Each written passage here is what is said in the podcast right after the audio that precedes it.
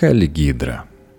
Известный бизнесмен Александр Лебедев задается вопросом, что стоит за проблемами крупнейших российских банков. Интервьюировал Евгений Карасюк на «Репаблик». Слово «санация», звучащее в начале разговора, вызывает у Александра Лебедева саркастический смех. Так, значит, это сейчас называется. Иронизирует владелец Национальной резервной корпорации. В прошлогодних операциях государства по спасению крупнейших частных банков мой собеседник склонен видеть не цивилизованное оздоровление сектора, а скорее череду сомнительных прецедентов.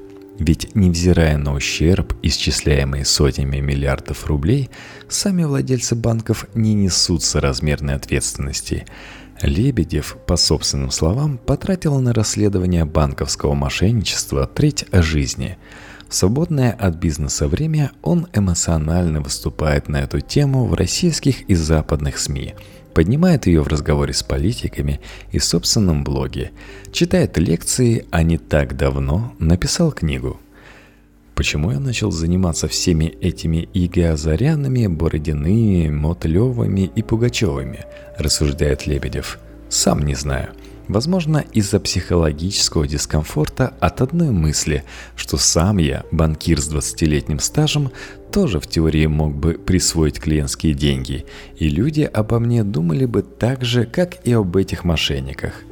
За последние годы из российских банков, по грубым оценкам Лебедева, было незаконно выведено не менее 100 миллиардов долларов. На вопрос – Хотят ли российские власти вернуть эти деньги, еще недавно бизнесмен отвечал на него вполне утвердительно. Теперь повисает в воздухе. Хочу процитировать бизнес-омбудсмена Бориса Титова, который на декабрьской встрече с президентом заступился за беглых российских предпринимателей в Лондоне. Они нормальные ребята, но находятся часто в розыске через Интерпол, потому что на них возбуждено уголовное дело в России – у вас есть приложение, о ком идет речь? Ума не приложу. Есть вероятность, что случайно какой-нибудь бывший глава НПО «Космос» Андрей Черняков пожаловался, что его ни за что преследует ВТБ. Хотя, конечно, это хинея. Человек похитил у ВТБ пару сотен миллионов долларов. Я давно наблюдаю этих персонажей, и чтобы кто-нибудь из них обратился к Титову с подобным предложением, не могу такого представить. Эти люди в массе своей похитили десятки, сотни миллионов долларов. Кто-то не один миллиард украл. Естественно, с таким капиталом они сами вполне эффективно могут защищать свои интересы. И уж точно во сто крат эффективнее, чем договариваться с российским правительством. О чем вообще договариваться? О возвращении? При условии, что их здесь никто не станет преследовать. Титов говорил Путина именно об этом, вы лично знаете кого-то, кто искренне хотел бы сюда вернуться? Да никто сюда не хочет возвращаться. Все отлично себя чувствуют с украденными миллионами. А похитили российские банкиры за последние 10 лет, по моим приблизительным оценкам, не меньше 100 миллиардов долларов. Помню, раньше вы говорили о 150 миллиардах. Давайте возьмем 100 миллиардов как точку отсчета – Иначе мы рискуем втянуться в споры, что часть денег эти люди якобы не украли, а заработали. Какой-нибудь Илья Юров будет говорить, что в банке Траст он как владелец миллиард долларов заработал, оставив при этом дыру в два. Тем не менее, наймет в Лондоне юристов из какой-нибудь Клиффорд Ченс, и они станут убеждать в этом английский суд – так или иначе, никто сейчас не заинтересован в перемещении своих капиталов, в движении средств на счетах. Это почему? Из-за общего дискомфорта. Западные банки сильно напуганы, и к российским клиентам они с некоторых пор относятся плохо. Банки таким клиентам говорят, чтобы те никуда ничего не переводили. Давайте вспомним, как было с Саудовской Аравией – когда наследник престола Мухаммад Ибн Салман произвел серию громких арестов в стране в рамках антикоррупционной кампании, то сделал запрос в швейцарские банки. Многие бизнесмены и чиновники побежали тогда дергать деньги. На что швейцарцы сказали «Не трогайте, иначе сообщим об отмывании». Лучше подождите несколько лет, а авось рассосется. В такой же ситуации находятся многие российские мошенники, для которых, безусловно, комфортнее держать деньги в Швейцарии, чем разговаривать с российским государством. Глупо надеяться, что кто-нибудь думает о возвращении денег в Россию. Тем не менее, напомню, что Минфин с одобрения Кремля готовится выпустить суверенные валютные облигации, рассчитывают на репатриацию капитала, особенно в свете новых американских санкций, ожидаемых в феврале – Такую идею я сам предлагал, писал про нее Forbes пару лет назад. Ведь украденные деньги действительно можно было бы вложить в бумаги с маленьким доходом или с длинным сроком погашения. Лет на 50. Неинтересно? Не ликвидно? Да, но так покупатель хотя бы пытается создать впечатление, что частично возвращает похищенные деньги российскому народу и государству. То есть вы верите в эту схему – не совсем. Слишком уж теоретическая посылка. Во-первых, я не считаю, что санкции американцев затронут банкиров, не имеющих видимых связей с Кремлем. Чего им бояться? А во-вторых, сейчас на рынке и без того обращаются долговые инструменты на миллиарды долларов, суверенные или близкие к суверенным. Кто, допустим, до сих пор мешал покупать perpetual bonds, бессрочные облигации, у ВТБ? Никто? Также анонимно через фидуциарный счет деньги, лежащие в каком-нибудь швейцарском пиктот, можно будет вложить в эти бумаги. А разницы между эмиссией суверенных облигаций и бумагами Госбанка, я вам скажу, нет почти никакой. Но главное, никакая морковка все равно не поможет. Нужна палка, дубина – Американцы за последние 10 лет во внесудебном порядке сумели взыскать около 350 миллиардов долларов с неамериканских банков. BNP Paribas, Credit Suisse и другие. Последним был Deutsche Bank, который по требованию Минюста США заплатил больше 7 миллиардов долларов. А еще ему пришлось за отмывание денег в России американцам и англичанам в начале прошлого года выплатить 630 миллионов долларов. Казалось бы, Кому тут должен был платить банк? Ну, конечно же, Россия. Но мы даже не почесались что-то проверить. Американцы действуют жестко и слаженно. Иностранные банки даже не сопротивляются. Ну а чем мы хуже американцев? Да ничем, пожалуй. Разве что у нас нет крупнейшего в мире американского рынка, потеря которого для Credit Suisse и Deutsche Bank станет катастрофой. Поверьте, у всех этих банков здесь тоже есть свои интересы. Если мы знаем, что деньги условного бывшего владельца ряда НПФ и банков, включая Глобекс и российский кредит Анатолия Мотылева, лежат в конкретных западных банках, мы всей мощью государственной машины должны с ними разговаривать. С банками и странами, где они находятся – но нет же. Кремль не формирует государственную политику по возврату денег, украденных банкирами. Что мешает? Непонятно. Говоря о грязных деньгах, мы имеем в виду одних лишь банкиров? Просто банкиры – наиболее очевидный класс мошенников. Банки только частные? Есть и государственные. Я только сегодня, к примеру, читал про Виктора Чернухина. Он в середине 2000-х уехал в Лондон – а до этого возглавлял ВЭБ и был замминистра финансов в правительстве Михаила Касьянова. Человек, который всю жизнь находился на государственных постах, там вдруг оказался миллиардером. Он, скорее всего, даже является британским налогоплательщиком. И сейчас он еще с дуру решил судиться с Олегом Дерипаской в Лондоне. Почему с дуру? Потому что лучше бы сидел тихо, а иначе ему придется отвечать на вопрос, откуда у него пара миллиардов долларов – где он их заработал? В Вебе или Минфине? И тут он, вероятно, попадает под новый британский закон, подписанный королевой в августе прошлого года, который дает право властям конфисковать грязные деньги. У нас есть к тому же основания полагать, что Чернухин – подельник одного очень крупного российского олигарха. А именно? Не скажу.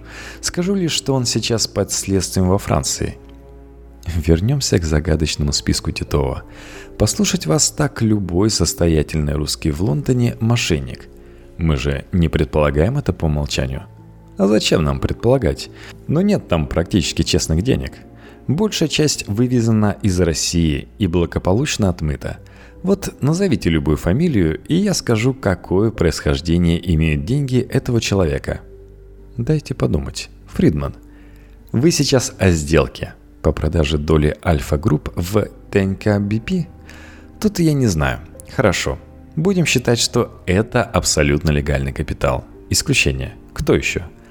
Ананев. Он тоже с декабря в Лондоне – что вы думаете обо всей этой ситуации с Промсвязьбанком?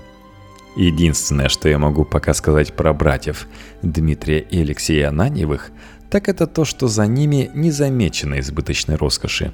Покупки яхт, частных самолетов, вилл и прочих объектов люксовой недвижимости. Может быть, они и правда вскромны в личном потреблении, но кредитные досье клиентов зачем-то все-таки уничтожили. Так заявляет зампред ЦБ Василий Поздашев, а Дмитрий Ананев в ответ объявляет претензии регулятора атакой на свой бизнес. Да, нелогично, с одной стороны. Как можно уничтожить досье на 110 миллиардов рублей? Зачем? Все же есть в базе ЦБ. Банки, они ведь как в землю вкопанные, зарегулированные по макушку. С другой стороны, выставлять чиновника Центробанка Поздашева рейдером, захватившим Промсвязьбанк, тоже перебор. Ну, разве можно всерьез обсуждать то, что говорит Ананьев? Вы лучше объясните мне, зачем он накупил неработающей недвижимости на миллиарды долларов, выведенные банком за баланс? Это либо земля в Подмосковье, либо неначатые стройки, либо старые закрытые предприятия. Ясно ведь, что любой сарай или заброшенная фабрика тут покупаются по цене, мягко говоря, не соответствующей рыночной – по крайней мере, в последние годы. До 2009 года я сам купил в Домодедово 100 гектаров земли за 20 миллионов долларов с лишним. Но с тех пор не могу за 2 миллиона долларов продать. Да еще кадастровый налог плачу. А у Ананьева на миллиарды долларов такого добра. Это подозрительно. Конечно, всегда есть вероятность ошибочных инвестиционных решений – но одновременно нужно смотреть, как при этом меняется личное состояние владельца. Я твердо считаю, что из любого российского банка с отозванной лицензией или подвергнутого санации выведено собственниками от 10-15% до 100% активов. То, что называется stripping of assets. Вот из открытия, например, группа акционеров вывела около 30%. И как, по-вашему, это происходило? Элементарно. Покупаешь частично принадлежащую одному из акционеров открытия Александру Мамуту сеть магазинов игрушек, работающую по британской франшизе Hamleys, у которого выручка 3 миллиарда рублей, и берешь на него кредит 5,5 миллиардов. Нужно ли доказывать, что такой кредит никогда не будет возвращен? Или также приобретенную Мамутом британскую книготорговную сеть Waterstone – Берешь на нее около 100 миллионов фунтов через Кипр. По официальной информации от бывшего владельца актива группы HMV, сеть продана за 52 миллиона фунтов. Хотя непосредственно перед сделкой весной 2011 года принадлежащая Лебедеву газета Independent писала, что собственник Waterstone намеревался выручить за нее 70 миллионов фунтов – или, допустим, покупаешь у Лукойла алмазное месторождение в Архангельской области. Или Росгострах, который банкрот и никому не нужен. Новые владельцы в общей сложности засадили в компанию около 1 миллиарда долларов. И мы поверим, что из этих денег ничего не откатили? Конечно, не поверим. Исходя из вашей логики, типичный российский банкир, который занимался незаконным выводом денег из банка, при первых признаках опасности должен перебраться за границу и сидеть там тихо. Максимум пытаться представлять себя жертвой режима в расчете, что его не выдадут России те же британские власти. Это они любят. Бывший президент Банка Москвы Андрей Бородин, к примеру, вообще утверждает, что на него давил Игорь Юсуфов, который якобы к нему приходил от главы правительства Дмитрия Медведева. Смешно. Мало ли, что Юсуфов ему говорил и на что намекал. Пускай Бородин всякую чепуху своим юристам в Лондоне рассказывает. Ну вот, и до прошлого года все происходило более-менее по привычному для вас сценарию – но потом случается санация открытия, и акционеры не то чтобы никуда не побежали, до поры они даже сохранили долю в капитале. Мамут недавно даже в Кремле был, когда Путин собирал у себя крупный бизнес. Бывший глава Бинбанка Михаил Шишханов, тоже в Москве, посыпает голову пеплом и обещает восстановить активы, которые, как он клянется, никто не думал выводить. Одновременно владелец Югры Алексей Хотин отчаянно судится с ЦБ из-за отзыва лицензии, а Ананьев публично обвиняет регулятора в давлении и верломстве. Вам не кажется, что такое поведение банкиров уже не вписывается в шаблон ваших расследований? Вообще, вы интересный вопрос задаете. Почему акционеры открытия с ЦБ душа в душу живут, а Ананьев полез в бутылку? Возможно, есть вещи во внутренних взаимоотношениях с регулятором, о которых мы не знаем, но по существу это мало что меняет. Деньги вкладчиков Югри шли на финансирование собственных проектов владельцев банка, укрепляя личное состояние Хотина, которое, учитывая принадлежащие ему компании, думаю, составляет около 2 миллиардов долларов. Что касается Ананева, то боюсь, что его отъезд в Лондон уже о многом говорит. Ананева ведь никто даже ни в чем не обвиняет. Чего он тут не остался? Центробанк заявил о планах обратиться в правоохранительные органы. Послушайте, ну, я сам под уголовным делом ходил полтора года. Я же не уехал. А грозила мне более серьезная статья, между прочим. В 2013 году, когда происходила атака на НРБ, нас проверяли 113 сотрудников ЦБ и ФСБ, для сравнения, Банк Москвы проверяли 18 человек. Я к тому, что была команда нас уничтожить. Но я же рассчитался со всеми клиентами, собрал миллиард долларов, отдал миллиард долларов. В условиях, подчеркиваю, жесточайшего наезда на банк и на меня лично. Против меня тогда еще возбудили дело по статье хулиганства. Бывший владелец моего банка, Глеб Фетисов, тоже со всеми рассчитался, но все равно в итоге провел полтора года за решеткой – Согласитесь, такие примеры отбивают желание рисковать. Согласен. Хотя, положа руку на сердце, подавляющее большинство людей, которые садятся в СИЗО, этого заслуживают. Говорю из своего опыта. Но в любом случае, чтобы доказать факт вывода активов, нужно иметь ясное представление о состоянии акционеров этих банков. Проблема в том, что никто этим не занимается. Так вообще вопрос никто не ставит – как будто это не связанные вещи. Дара в капитале и благосостояние акционеров. Ни глава ЦБ Эльвира Набиулина, ни возглавляющий ФК открытия Михаил Задорнов не отваживаются выступать с этих позиций.